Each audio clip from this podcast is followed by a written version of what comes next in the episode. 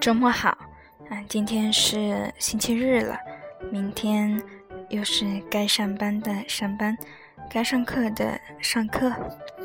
嗯，今天呢，想和大家分享一个话题，嗯，关于自我表达的话题。这个话题呢，也是前两周，嗯，上上周在看一本书的时候，嗯，感受到的。上上个周末看的一本书是龙应台的《亲爱的安德烈》，里面有一段话是安德烈安德烈的妈妈，也就是龙应台问安德烈，呃，一个问题，嗯，就是你最同情什么？嗯，原文是这样的，我读一下。嗯，问题五，你最同情什么？嗯，这个问题有意思。无法表达自己的人，无论是由于贫穷，或是由于不自由，或者单单因为自己心灵的封闭而无法表达自己的人，我最同情。为什么这样回答？因为我觉得人生最核心的目的。如果我们敢用这种字眼的话，其实就是自我的表达。这个世界有那么多的邪恶，多到你简直就不知道谁最值得你同情。非洲饥饿的小孩吗？某些伊斯兰世界里受压迫的妇女吗？被邪恶的政权所囚禁的异义分子吗？而这些人共有一个特征。他们都无法追求自己的梦想，无法表达自己的想法，无法过自己要过的人生。最核心的是，他们表达自我的权利被剥夺了。就在周六的时候，我读的这本书，然后周一的时候，嗯，看病人，嗯，是一个抑郁的患者，在跟他聊天的过程中。我就发现，他他是说了一段话，啊，嗯，可以简单介绍一下他的，嗯，其实他本身也是一个医生，然后呢，孩子也考上了清华大学，嗯，家庭很和谐，很幸福，啊，在外。至少从世俗世俗的角度来看，啊，是一个非常幸福的，呃，这样一个人。但是呢，他已经是第三次抑郁发作了。嗯，今天，嗯，他。嗯，在他住院第三周的时候，已经从刚来的那种完全不能表达的状抑郁状态中，已经逐渐的恢复过来了，交谈也比较顺畅。嗯，所以我今天就很好的就跟他聊了聊，啊，就是那天我跟他聊了聊，嗯，听他说，然后有一种被击中的感觉。他大概说了一下，嗯，他说。我就是一直顺从别人，希望别人开心，我就开心。比方说，嗯，他说想吃西瓜，我其实想吃桃子，我就会说好吧，那就吃西瓜吧。他说想去打球，我其实想去跑步，但我还是会说好吧，那就去打球吧。我就是这样啊，总是要我理解别人，我一直都在理解别人。我病了，我就承受不了了，不了了，就没有人关心我真正在想什么。都说是为我好，这也是为我好，那也是为我好，可是都不是我想要的。嗯，他在此举了非常多的具体的例子。他接着说：“可是呢，人怎么能真正说出来自己想什么呢？谁和你这么聊天呢？还过不过日子了？”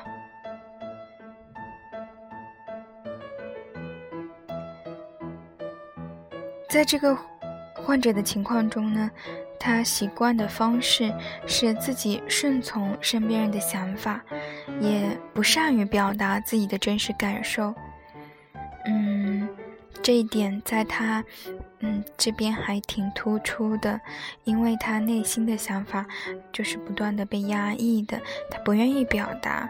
那么对于他不愿意表达，会有很多他的顾虑，嗯，比如说，嗯，比如说他害怕，啊，表自我表达其实有非常多的风险。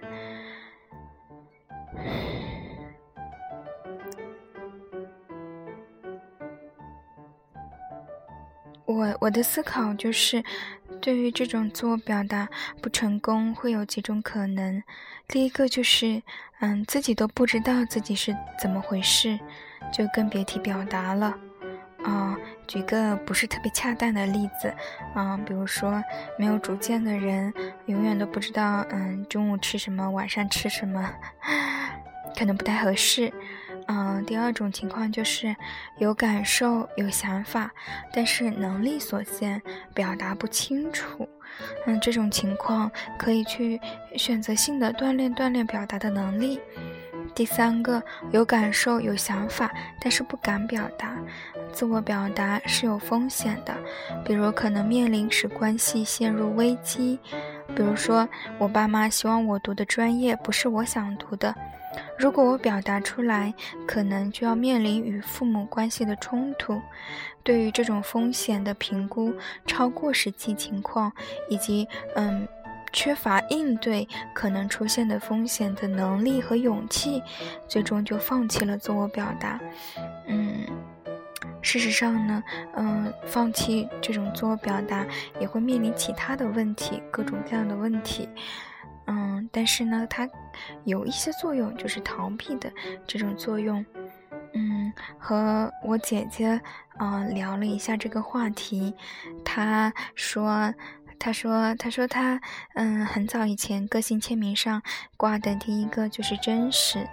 他说，嗯，我读一下他的原话啊，这是第一步，是一定要真实。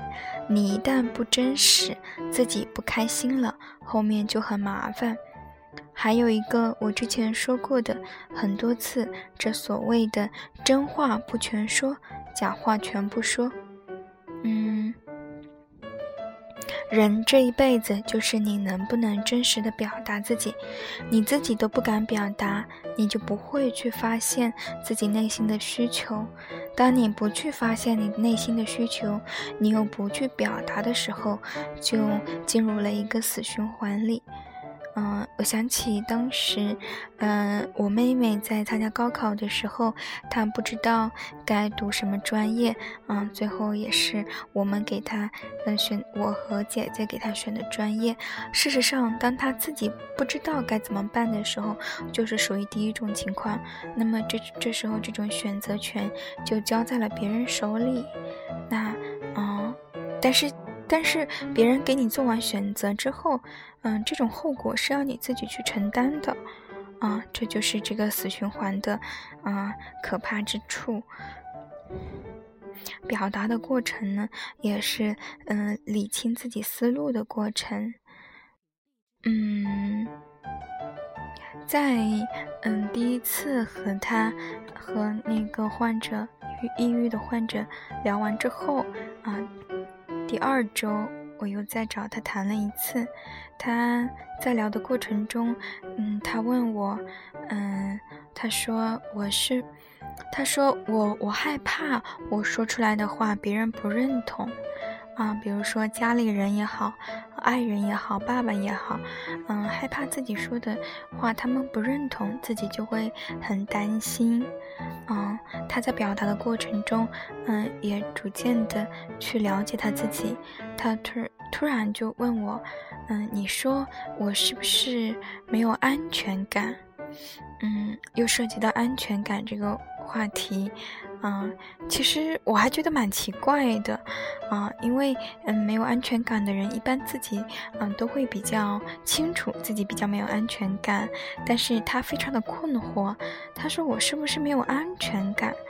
哦，这个当然不能问我了，啊，就得问他自己。如果一个人他的嗯他的自我表达是受阻的。啊，他需要外界嗯给他反馈啊，甚至是非常强烈的反馈，嗯，他才能够说嗯去是去表达自己。其实是这是一个嗯非常难的过程，就是因为你对外界的要求其实是高于实际情况的。嗯，这么说可能有一点点绕，嗯，就是当你主动去表达的时候。你会，别人接收起来会更容易，嗯，当你不主动表达的时候，需要别人去猜你的心思，啊，这就非常困难了。就像，我记得当时那个患者还说了一个，嗯，一句话让我印象非常深刻。他说：“我我总想把自己藏起来，嗯，我我我就想把自己藏起来，然后我我就发现这个循环就在这里。”一个人如果他想把自己藏起来，那么绝对的别人就找不到他。嗯，我想，呃，这个可能都会有一些体会，就是当你把你试图把自己的情绪隐藏起来的时候，别人就几乎是没有办法知道你心里到底发生了什么的。嗯，因为第一啊，大家其实每个人其实都非常的忙，会有很多事情。第二呢，当这种交往模式啊，习惯性的压抑自己、不表达自己、顺从别人的这种模式，一旦建立起来，别人会适应这种模式。啊，你总是不表达，那下次类似的情况，我可能连问都不会问，因为我知道问了你也不说。啊。这是一个关于表达的一些感受，嗯，大概是这样子。所以呢，嗯，我是倾向于鼓励去。然后鼓励去表达自己内心的想法，当然，嗯，也是要分场合的，啊，就是如果对上级有不满的话，那还是忍着吧，因为你不知道会有什么后果，嗯，就是在你比较信任的环境的关系当中，嗯，真诚一些，嗯。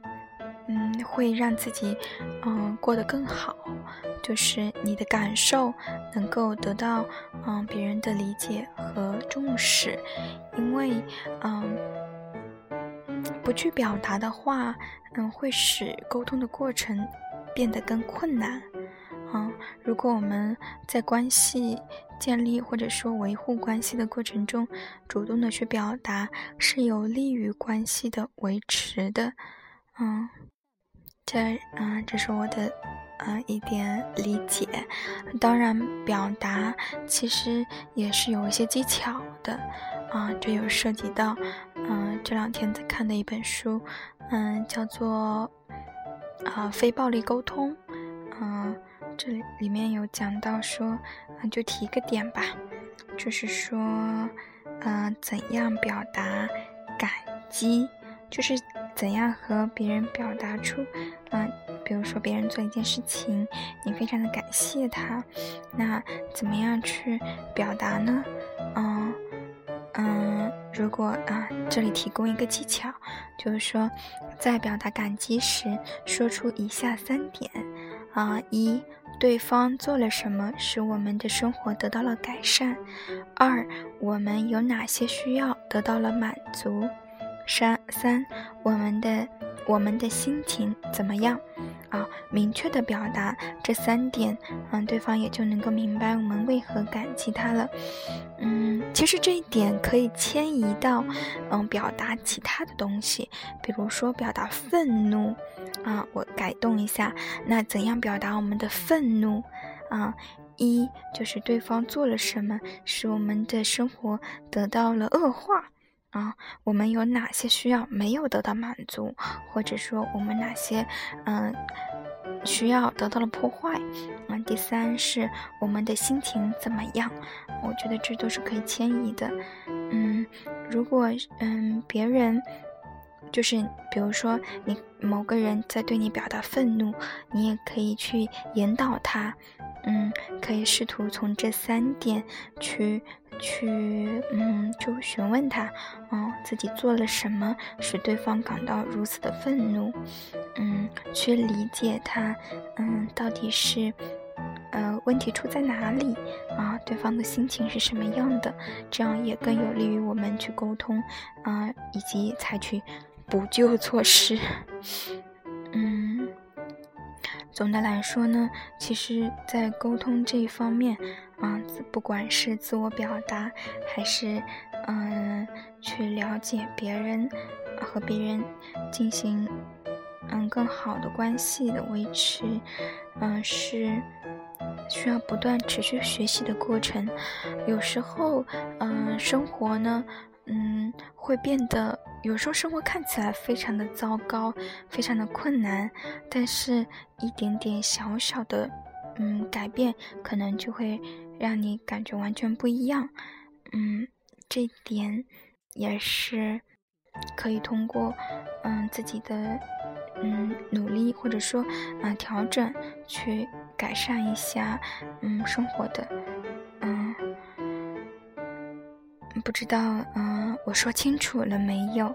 嗯，那如果有什么问题的话，呃留言，嗯我也可以回复，嗯。大概就是这样。